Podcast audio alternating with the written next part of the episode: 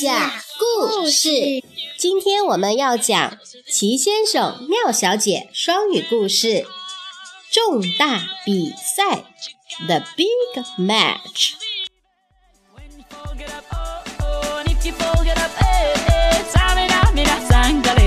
Cause this is Africa. Samina,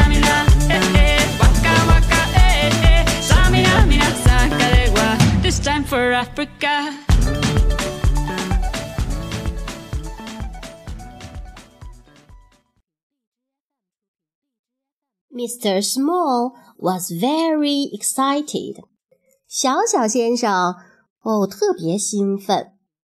It was the big football match. 哦，马上要到很重大的足球比赛了。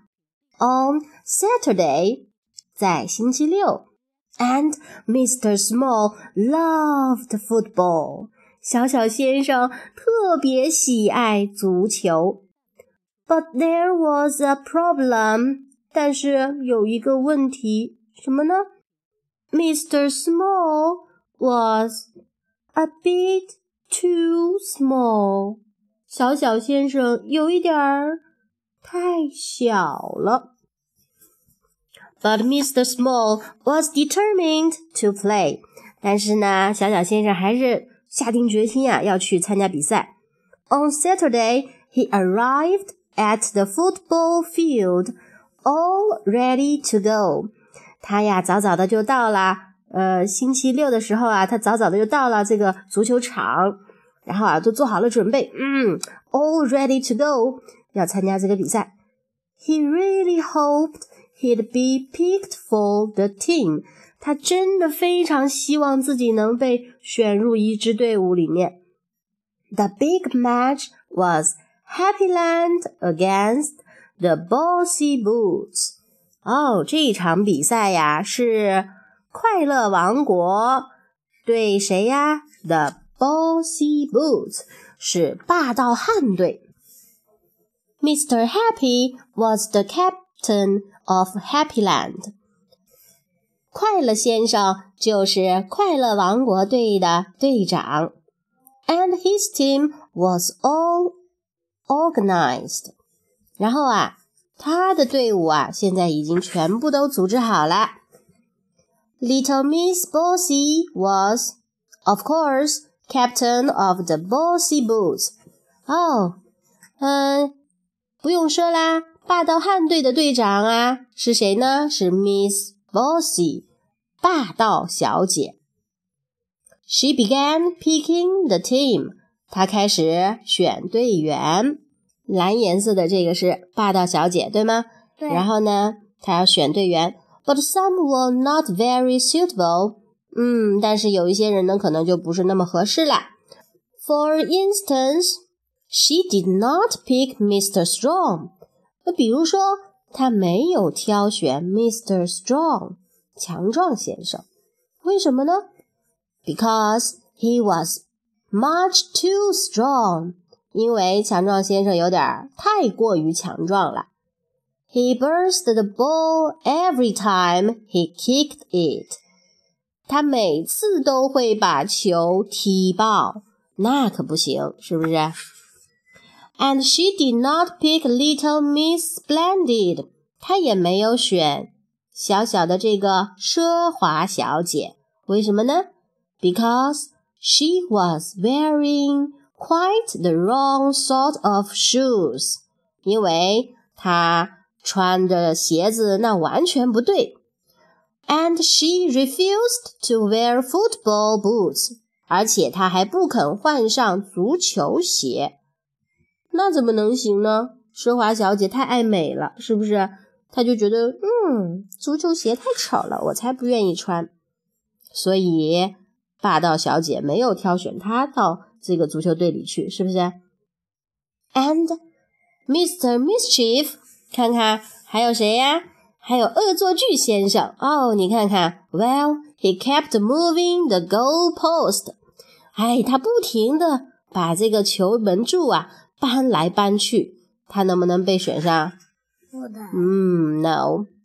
But eventually，嗯，但是呢，最终怎么样呢？Little Miss Bossy did choose her team。最终啊，霸道小姐还是挑选好了队员。Finally，最后，there was only one place left and 最后啊，就剩下一个空缺的位子了。And the choice was between Mr. Jelly and Mr. Small。 然后这个选择呢，就在谁之间啊？在 Mr. Jelly 是颤抖先生和 Mr. Small 和小小先生之间。要在颤抖先生和小小先生之间挑选一个。你觉得他会选谁？小月？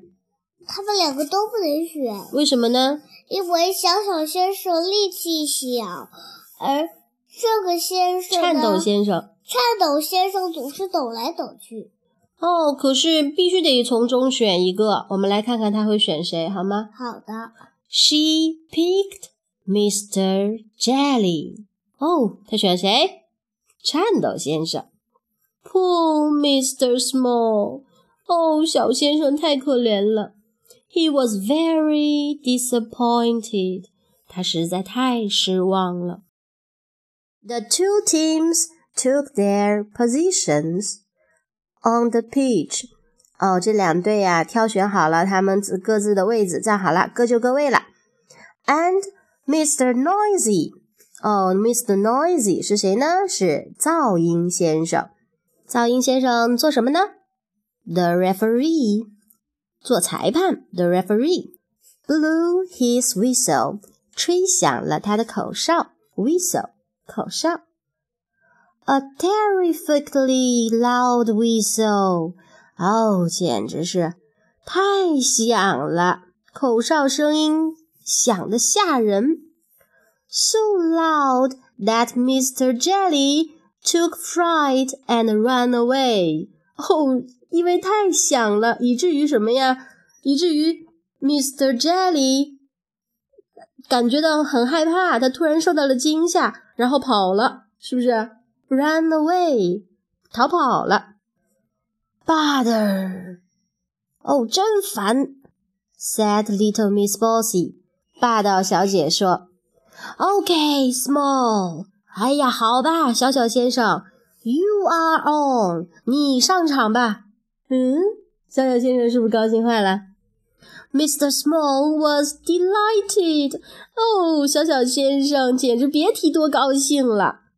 He was going to get to play after all。哎呀，他终于能够参加比赛了。Big match started。重大比赛开始了。And it was soon easy to see。没过多久啊，就很容易看清楚了。That the Happy Land team were far better than the Bossy Boots。 快乐王国队呀、比霸道汉队那厉害的不止一点儿点儿。Especially because they had Mr. Tickle in goal。尤其是因为他们的守门员是谁？小月，守门员是 Mr. Tickle，挠痒痒先生。他当守门员，他的胳膊很长，对不对？可以接住很多球。His long arms saved every shot。哇哦，他的长手臂能挡住每一次射门。And Mr. Small quickly realized that he was not going to have much chance to showing off his skill. 然后啊，小小先生很快就意识到他没有多少机会炫耀自己的球技了。因为什么呢 ？Nobody passed the ball to him. 根本没有人传球给他。Poor Mr. Small，可怜的小小先生。Just before halftime，就在中场休息前，Mr. Happy 快乐先生 scored the first goal for Happyland。快乐先生为快乐王国队踢进了第一个球。 Mr. Forgetful 健忘先生，看看，Who was the Bossy Boots goalkeeper，他是谁呀？他是霸道汉队的守门员。Oh, he had forgotten why he was there。他居然忘记了他为什么要在那儿了。他是不是太健忘了，连参加比赛都忘记了？So at halftime，所以呢，在中场休息的时候 ，Little Miss Bossy，霸道小姐 put Little Miss Somersault in goal。她呀，让 Miss Somersault 是谁呀？是柔韧小姐上场了。What a difference！哇哦，局面大有改观。She was brilliant，她简直太棒了。So brilliant, she even scored a goal at the other end as well. 哦，真是太棒了！她甚至还往对方球门里顶进了一个球。With only five minutes to play，现在比赛只剩下五分钟了。Five minutes，五分钟。The score was one all，双方踢成了一比一。And Mr. Small had not touched the ball even once。然后小小先生连一次都没有碰到过这个球，为什么？大家都不给他。嗯，都觉得他个子太小了。嗯。And then a long ball kicked forward by little Miss Helpful。嗯，这时啊，帮倒忙小姐一脚长射，landed just in front of Mr. Tickle， 就把球落在了挠痒痒先生的面前。He reached out one long arm，然后挠痒痒先生就伸出一条长手臂。But as he tried to pick it up，然后想呃挠痒痒先生刚好想要抓住这个球的时候，the ball suddenly moved to the left，球突然向左滚动。That's odd，he thought。哦，真见鬼！他心想。He tried to pick it up again.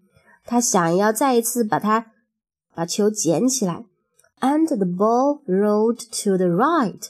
可是球又滚向了右边。The ball zigzagged forwards. 哦，这个球啊，一会儿滚到左边，一会儿又滚到右边。Then it darted left and slid right. 然后啊，往左一冲。又往右边一滑。Each time Mr. Tickle reached for it，每一次当挠痒痒先生想要去抓到球的时候啊，the ball was too quick，这个球都比他快。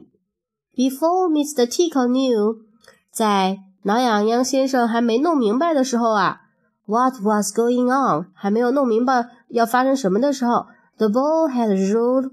over the goal line，哦，球就滚过了球门线。And Mr. Noisy blew the final whistle，噪音先生吹响了结束的口哨。到底是怎么回事呢？这个球？I don't understand。哦，我真是不明白。said A very confused Mr. Tickle，挠痒痒先生啊，简直是一头雾水。And then Mr. Small stepped out from behind the ball，然后啊，小小先生从足球后面跳了出来。Mr. Small had scored the winning goal。哦，原来是小小先生打进了制胜的一球。He was awarded man of the match。他被评为了全场最佳球员。为什么？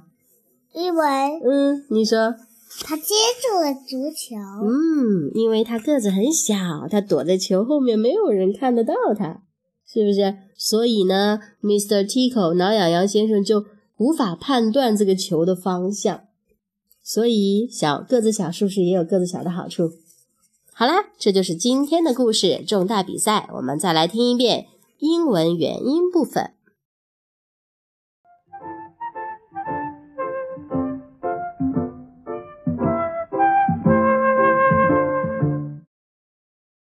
Mr. Man, The Big Match by Roger Hargreaves. Mr. Small was very excited. It was the big football match on Saturday, and Mr. Small loved football. But there was a problem. Mr. Small was a bit too small. But Mr. Small was determined to play. On Saturday, he arrived at the football field all ready to go. He really hoped he'd be picked for the team. The big match was Happyland against the Bossy Boots. Mr. Happy was the captain of Happyland, and his team was all organized. Little Miss Bossy was, of course, captain of the Bossy Boots. She began picking the team, but some were not very suitable. For instance, she did not pick Mr. Strong because he was much too strong. He burst the ball every time he kicked it. And she did not pick little Miss Splendid because she was wearing quite the wrong sort of shoes and she refused to wear football boots. And Mr. Mischief, well, he kept moving the goalposts. But eventually, little Miss Bossy did choose her team. Finally, there was only one place left and the choice was between Mr. Jelly and Mr. Small.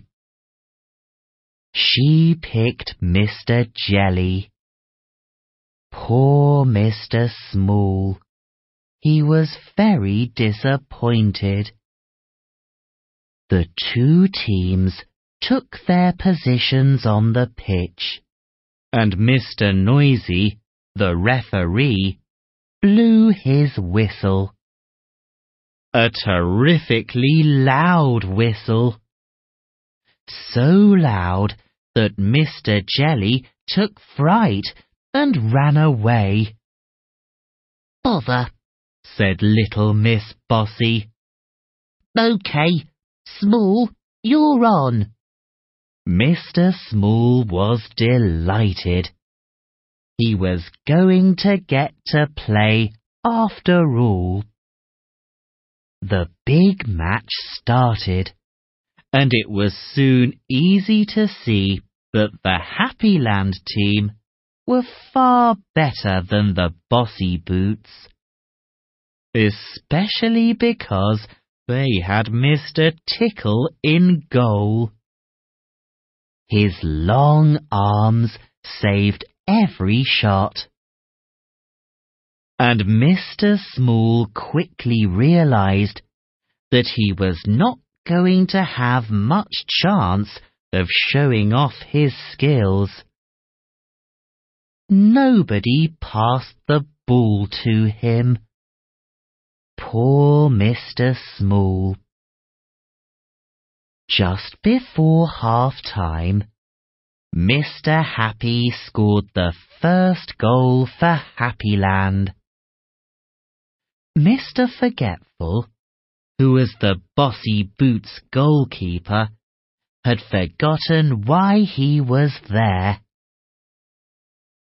So at half time, little Miss Bossy put little Miss Somersault in goal. What a difference! She was brilliant. So brilliant, she even scored a goal at the other end as well. With only five minutes to play, the score was one all. And Mr. Small had not touched the ball even once. And then a long ball kicked forward by little Miss Helpful landed just in front of Mr. Tickle. He reached out one long arm, but as he tried to pick it up, the ball suddenly moved to the left. That's odd, he thought. He tried to pick it up again, and the ball rolled to the right. The ball zigzagged forwards, then it darted left and slid right. Each time Mr. Tickle reached for it, the ball was too quick. Before Mr. Tickle knew what was going on, the ball had rolled over the goal line, and Mr. Noisy blew the final whistle. I don't understand, said a very confused Mr. Tickle. And then Mr. Small stepped out from behind the ball. Mr. Small had scored the winning goal. He was awarded Man of the Match small man of the big match.